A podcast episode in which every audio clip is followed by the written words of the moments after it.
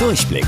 Die Radio Hamburg Kindernachrichten. Hier lernen auch unsere Eltern noch was. Hallo ihr Lieben, hier ist Toni. Es ist ein Corona-Impfstoff auf dem Weg. Zwei Firmen haben einen Impfstoff getestet, der gegen das Coronavirus hilft. Heißt das jetzt, wir können uns alle einfach impfen lassen und dann ist alles wieder gut? Nicht sofort. Der Impfstoff muss noch von einer Prüfungsstelle genehmigt werden und in ganz großen Mengen produziert werden. Es wird also wohl noch eine Weile dauern, bis das Impfen losgeht. Wann genau wissen die Experten nicht. Bis es dann soweit ist und so viele Menschen geschützt sind, dass wir keine Angst mehr vor dem Virus haben, gilt weiter Abstand halten und Hände waschen.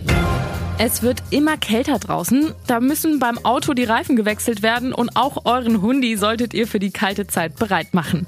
Wenn es bald friert und Salz gegen die Glätte gestreut wird, tut das den Pfötchen eurer Vierbeiner nicht gut. Also nach dem Spazierengehen immer warm abspülen und danach mit Melkfett oder Vaseline eincremen.